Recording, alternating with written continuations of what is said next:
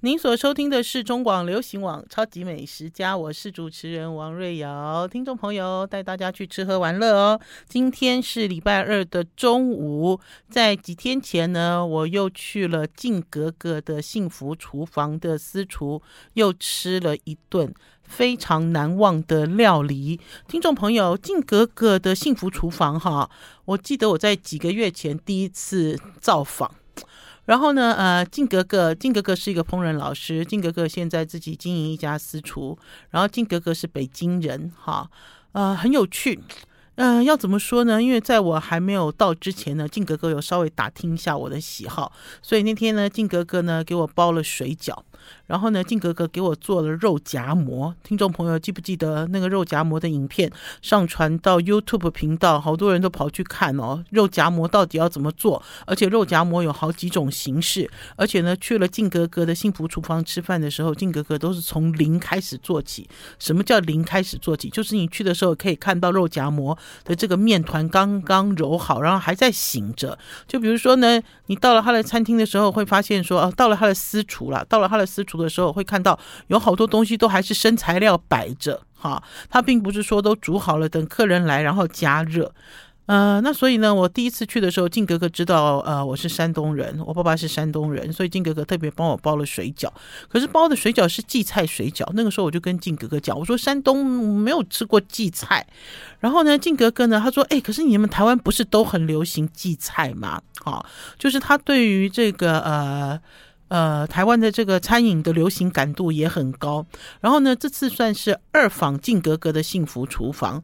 呃，他这家哈，因为他是在一个一个呃商办大楼里面，然后平时的时候呢，就是烹饪教室，好多人哦跟静格格学做菜，印象都很深刻。因为静格格呃教人家做料理，还是说我们去吃饭，静格格都不藏私，就是我问他什么，他都回答。然后我们这次呢，我们知道啊，因为自从有了上次的经验之后，大家就大胆起来了，就是二访静格格的时候，就有人就提出要求。呃，我请了一个客人，这对夫妻呢，这个老公呢是一个湖南人，呃，每年过年呢，他这个在台南的妈妈都会做很好吃的这个腌制的，就是这个辣的萝卜干给我吃。那所以呢，呃，我就跟静哥哥讲说，你要做几道湖南菜，好，因为有一个湖南客人。那静哥哥就问我说：“啊，瑶瑶姐，你想要吃什么？”我说：“我想要吃大盘鸡。”好，然后呢，另外一个呢？另外一个朋友更妙，他说他想要吃铁锅炖大鹅。听众朋友，我们呢 去到这个私厨去哈，我们去到这个私厨，不管主人，也不管这个呃厨师、这个厨娘会不会做，我们就拼命在开菜单，就是哦，我好怀念中国大陆的什么料理哈，我这样大江南北我都给靖格格这样开菜单，然后靖格格也都来者不拒哦哈。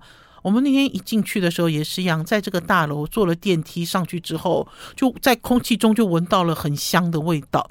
我记得上次在空气中闻到很香的味道，是因为他在做肉夹馍，肉夹馍哈，肉夹馍的这个肉哈正在卤，在锅子上这样一直卤一直卤，所以呢散发出很香的味道。然后这次呢也是一样，进到静格格家的时候还没有进去就闻到很香的味道，原来他大盘鸡已经炖上了。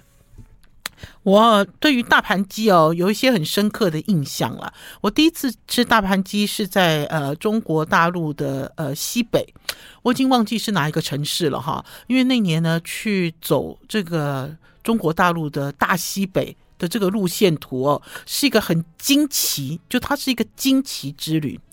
呃，我不知道要怎么讲，因为那次是跟着这个前观光局局长张学劳，那个时候两岸还蛮通的哈，而且两岸呃那个时候因为有美食展，经常以美食做交流。然后那个时候呢，张学劳，我记得是张学劳吧，如果不是张学劳的话，就是另外一团也是走大西北。我就记得我们走了一段很艰艰，就是很。呃，很艰辛的路哈，而且有一种像是在探险一样。然后呢，就在一个店里面呢，就看到这个大盘鸡哦，不是跟张学劳，我想到了，我是跟一个漂亮的姑娘，叫做杨田儿。我们两个人去到大西北的某一个城市，因为我记得是甘肃的一个城市去采访。应该是走在丝路吧，丝路的某一个城市上，然后那个时候就是呃，在一个小镇就看到了一个锅贴听众朋友，锅贴哦，在我们台湾锅贴就是有包肉的嘛。在我们台湾的锅贴就是水饺拿去煎嘛，对不对？我简而言之就是水饺拿去煎。然后因为我就哦，我就说哦，我说我说怎么也有卖锅贴啊？我就跟婷儿讲说，那我们进去吃锅贴好了。然后结果进去之后才发现才不是呢，它的这个菜的全名叫做大盘鸡锅贴。哈，呃，这个其实在台湾哦，最近这几年陆陆续续也有人引进啊，然后也有人在讨论。我觉得因为在网络世界里呢，以前搞不好在。各地偏远的一些菜色，你不会被发扬出来。然后，因为网络世界的关系，哈，你就会发现，再怎么偏僻的东西都会被挖掘出来。在几年前呢，我看到一个在乡下一个做饼的一个呃小伙子，哇，他也是红遍半边天，就是因为有人拍了他一段影片，他在路边做他的小吃，然后那个影片哦，好多人看，好多人流传啊。然后这个大盘鸡呢，比较有趣的是呢，它必须要有一个很大的锅子，因为它要锅。贴嘛，等于他用一个大锅子，然后里面炖鸡，然后这个锅子的这个上缘哈，就贴好，全部都贴这个面片、面皮，这样一片一片贴上去。我也是那个时候，然后盖上锅盖，蒸熟了之后拿出来，就是我一边吃这个大盘鸡，一样啊，一个大锅子，我一边吃大盘鸡，然后旁边都贴满了这个面皮，我就把面皮撕下来，就这样吃。好，就像呃，在台湾大家所知道的，然后也很难买到的锅贴馒馒头其实是一样的道理，只是锅贴馒头是发面，大盘鸡的这个锅贴是死面，死面就是冷水面。那天静哥哥说他在上课的时候告诉学员说用的是死面，学员愣了一下，学员说：“哥哥哥哥，面还有活的跟死的。”我们先休息一下，进一段广告，再回到节目现场。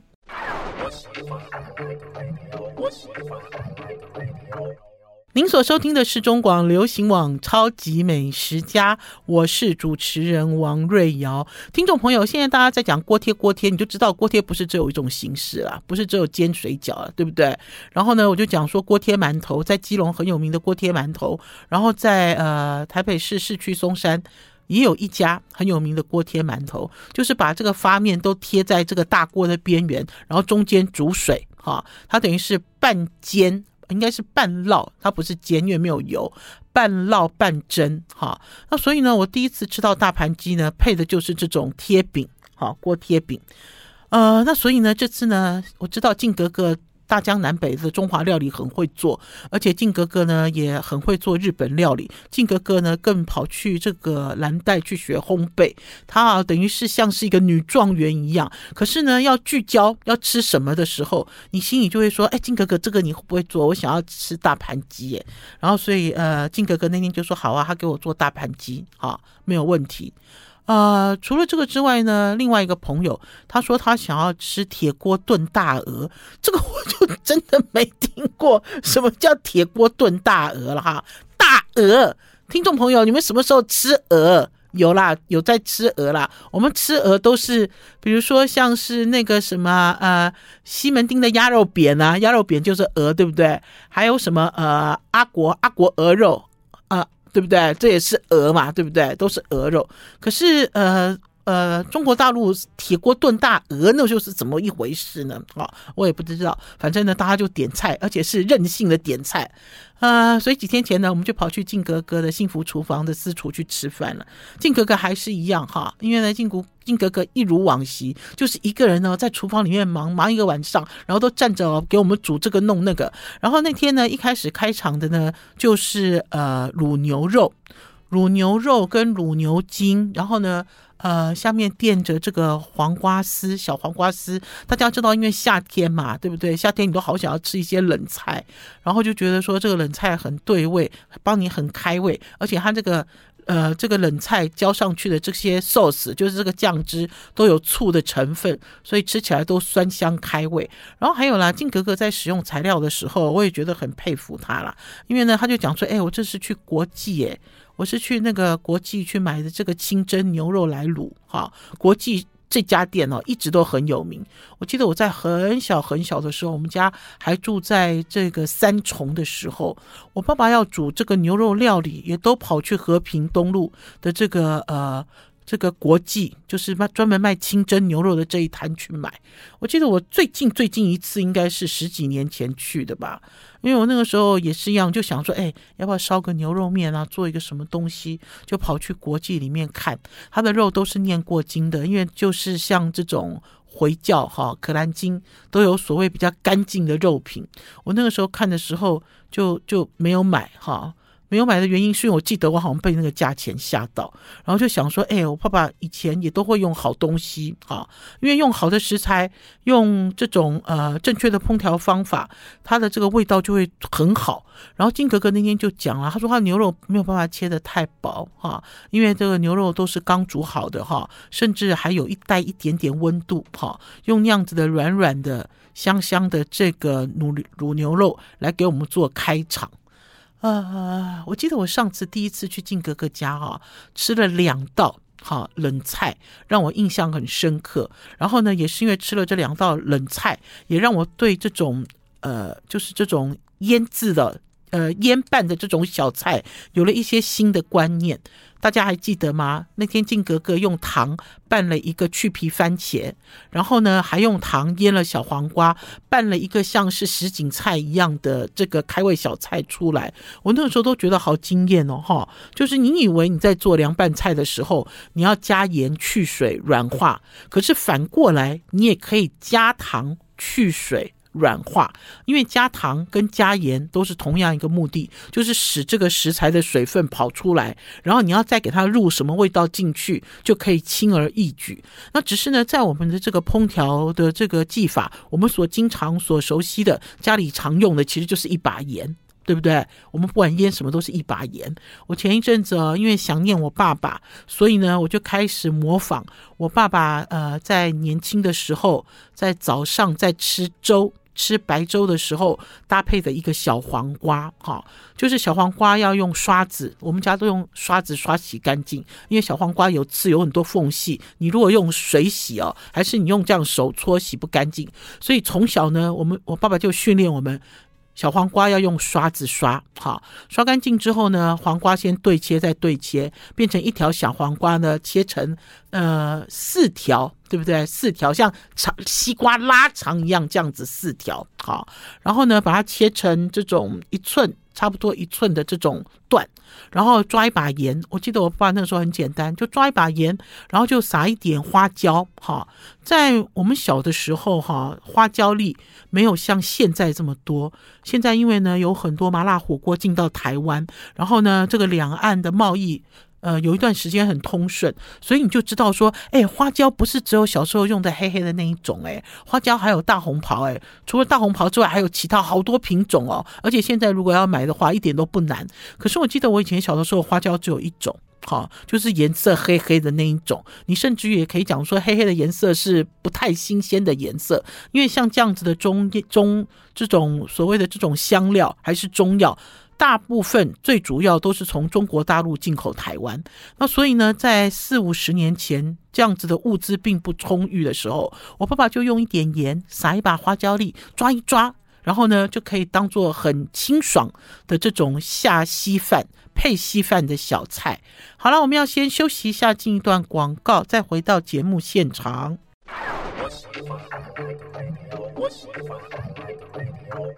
我是王瑞瑶，您所收听的是中广流行网超级美食家静格格。那天啊，做了这个大盘鸡，然后这大盘鸡哦，静格格就跟我讲说，哎，要加一点番茄，然后要怎么样处理？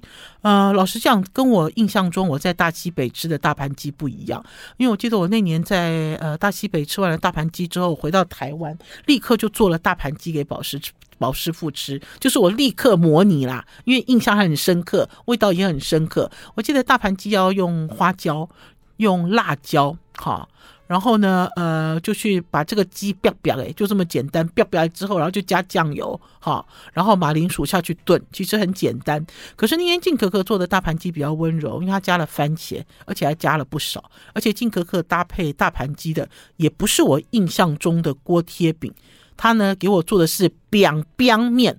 什么叫 biang biang 面啊？听众朋友，那个 biang 字好难写哦，那个 biang 字哦。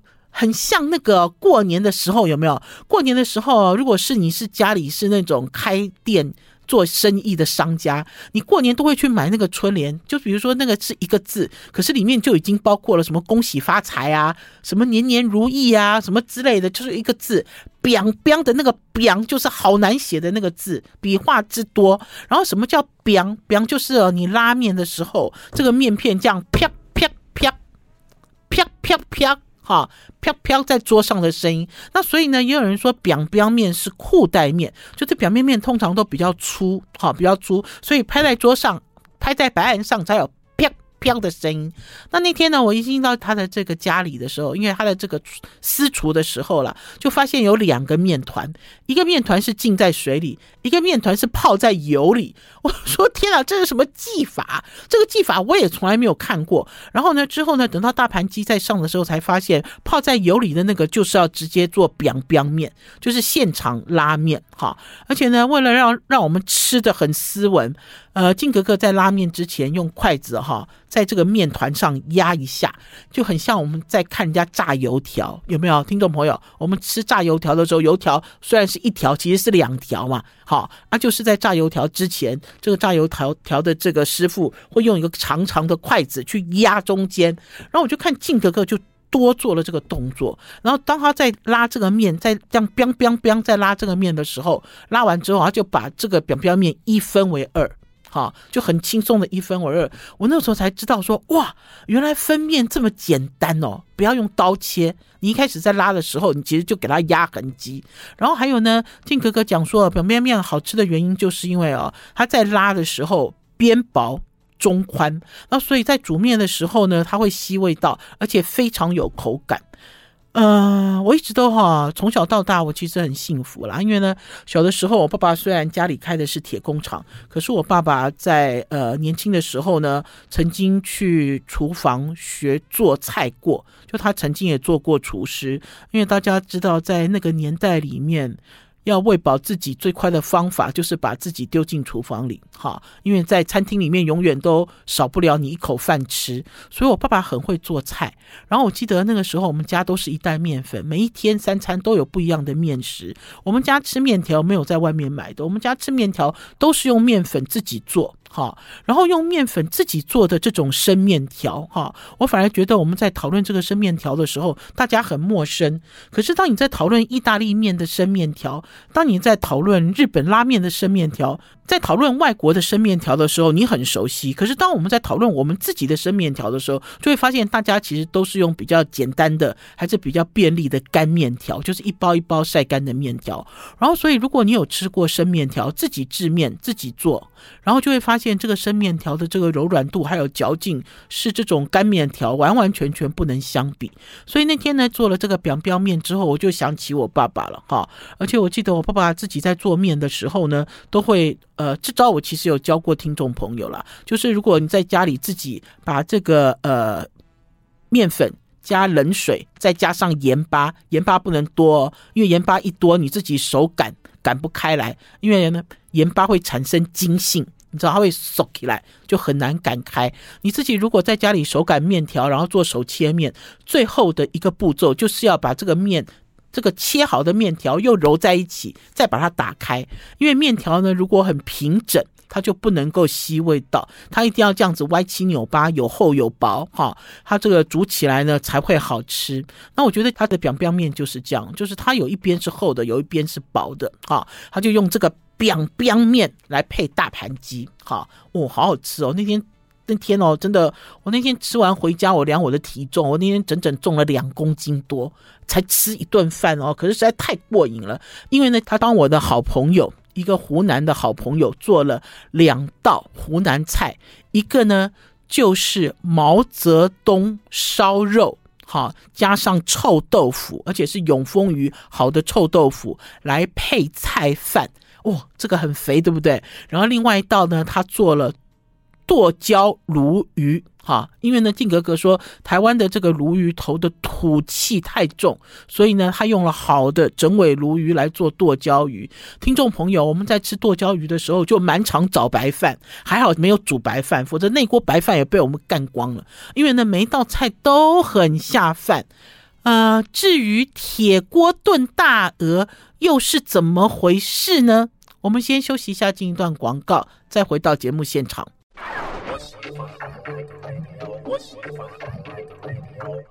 我是王瑞瑶，您所收听的是中广流行网《超级美食家》。铁锅炖大鹅，你们有听过吗？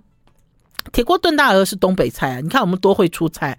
那个什么啊，大盘鸡是西北菜，铁锅炖炖大鹅是东北菜，然后还要求要了湖南菜。对不对？湖南菜，然后呢，呃，这个剁椒鱼头，它的剁椒都是自己做的啦，就自己发酵的。我自己曾经也在家里做过剁椒，哈，呃，不难，一点也不难，就是把这个辣椒，哈，其实它就是发酵的新鲜的辣椒，就是把这个辣椒，哈，用调理机打一打，你不想用调理机打一打，用菜刀剁一剁也可以，然后就放进瓶子里面，然后就加盐巴。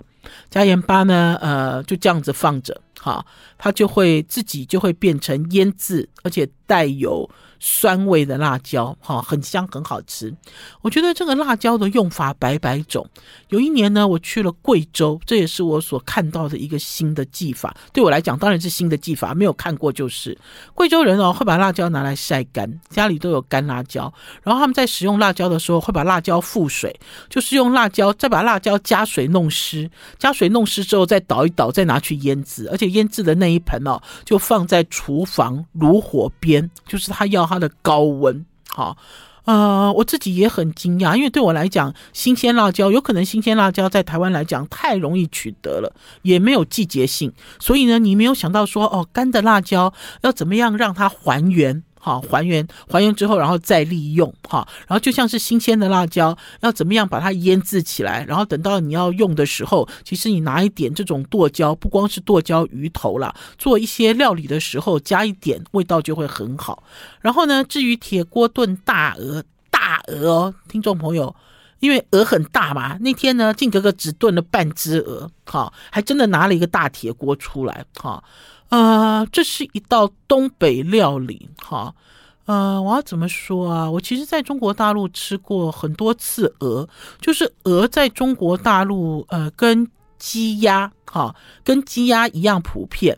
然后上次也有跟听众朋友说，鹅有扣桃，哈，那所以我也吃过，呃，很多次，就是。很有名，变当地名产了哈。他们都讲说，他们当地怎么流行什么三头，其中有一头就是鹅头，哈。然后也有人什么什么，他们当地很流行三头，哈。有大家知道最有名的三头是什么？就是狮子头，哈，鱼头，还有一个什么头，哈，就三头，三个头，三头雁，哈，非常有名。可是我也曾经吃过鹅头，哈，有名。呃，鹅的肉很滑，哈。那天呢，呃，他在炖这个鹅的时候，哈，都是客人到了之后，他才用他的这个电磁炉慢慢炖。那所以呢，整室都是这种香气，慢慢慢慢溢出来的香气。然后呢，听众朋友还记得吗？还有一盆，还有一盆，就是有几个面团浸在水里。我想说要干嘛呢？浸在水里，难道是要做面筋吗？哦，可是看起来又不像。靖哥哥就说他要给我们做的是。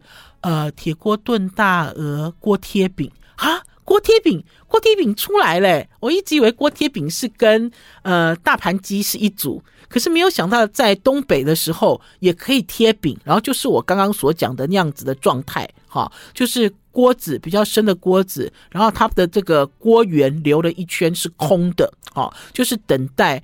这个呃，等待这个厨师把面团从水里捞出来，然后用手哦，因为它不能擀了嘛，它湿湿滑滑的，而且好黏哦，好滑溜咕溜，哈，好像好像手上抓着蚯蚓，要把蚯蚓拉平，拉成面膜这样弄起来，然后一片一片贴起来，哈。然后我就觉得很好奇，我就问为什么要浸在水里啊？他就说要浸在水里，你才贴得上那个锅子啊，哈。而且还有啦，锅子没有那么大，那所以呢，这个锅贴饼呢，正常的做法应该是一半贴在锅上，哈，然后有一半就是在这个汤汁，因为中间还在煮这个大鹅嘛，因为是同样一锅，中间还在铁锅炖大鹅，旁边就贴着锅这个面片，然后呢一边蒸一边煮。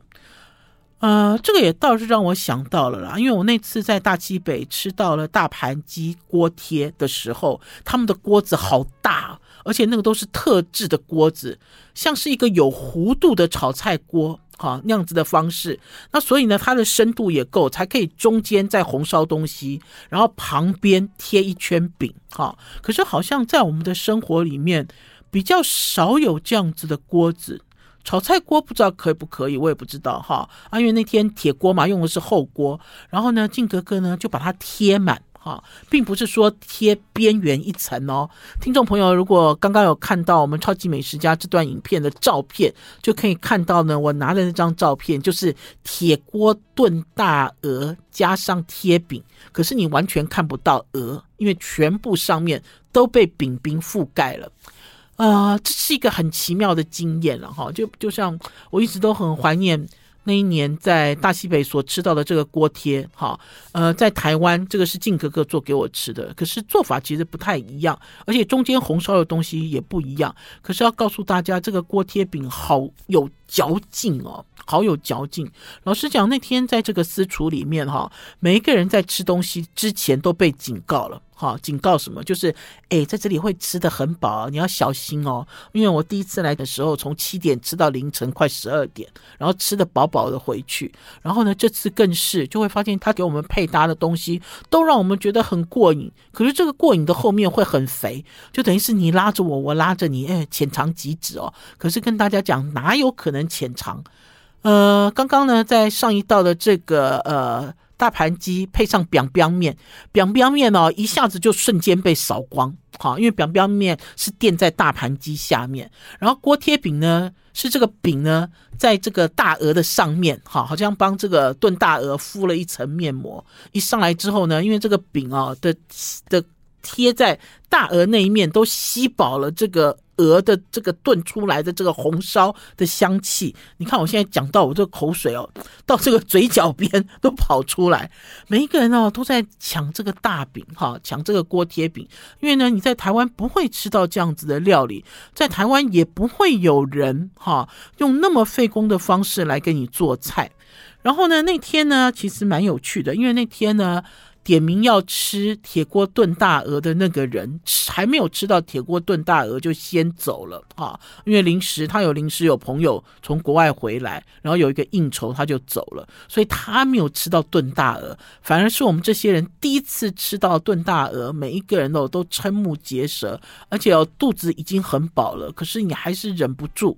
哈，没有办法把筷子放下来。哈，然后还有呢，红烧鹅呢也是一样，因为在台湾很少有人做红烧鹅。对不对？有做烧鹅的嘛？广式烧鹅，然后有用台式的这种盐水还是烟熏鹅。其实你很少会吃到整只鹅红烧。那可是呢，在中国大陆，我走访中国大陆很多城市，他们会去烧整只鹅，会去烧整只鸭。哈，那因为鹅呢比鸭滑嫩，然后呢，他把这个鹅呢红烧到都已经松了、松开了，所以滋味非常好。好了，我们要先休息一下，再回到我们节目现场哦。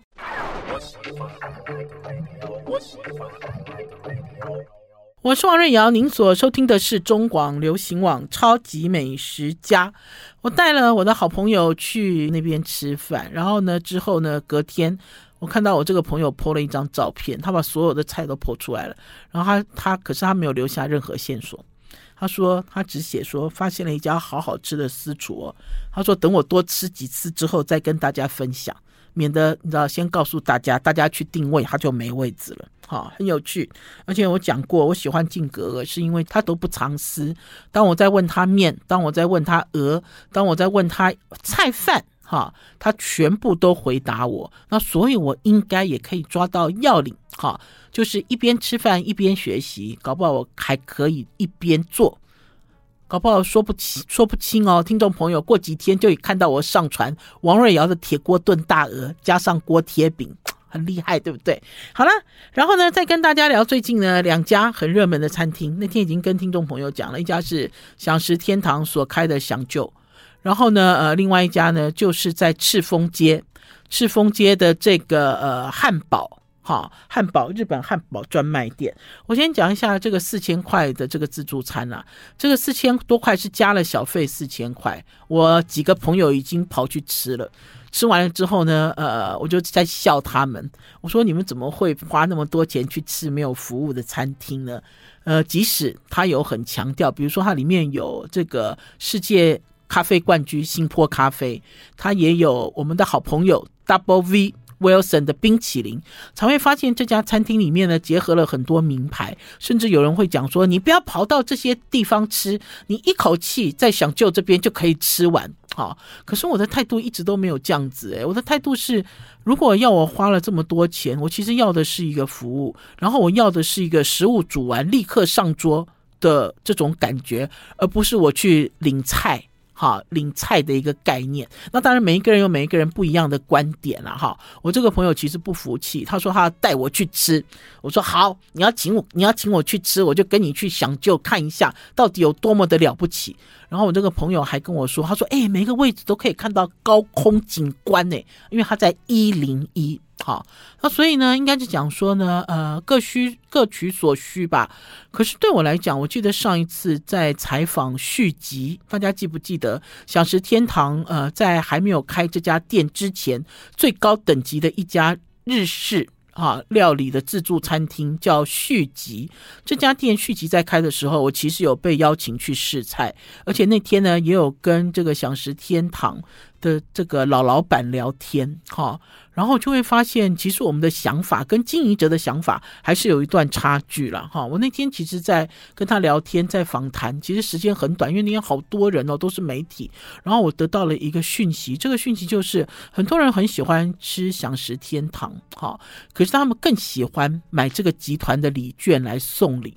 我那个时候本来想说，怎么可能？因为那个时候在吃续集的时候，一个人两千多块嘛。他说对，好多公司行号哈，而且尤其是旅行社最喜欢哈买他们的餐券来送礼。然后你会觉得说啊，你什么时间你方便你自己去吃哈，也不用跟我吃哈，也不要就我不要是我请客，好像应酬吃饭，而是我给你餐券，你可以带你喜欢的人去吃哈，而且还很体面呐，因为他一看就知道不是平价的。这个不是平价的，这个吃到饱。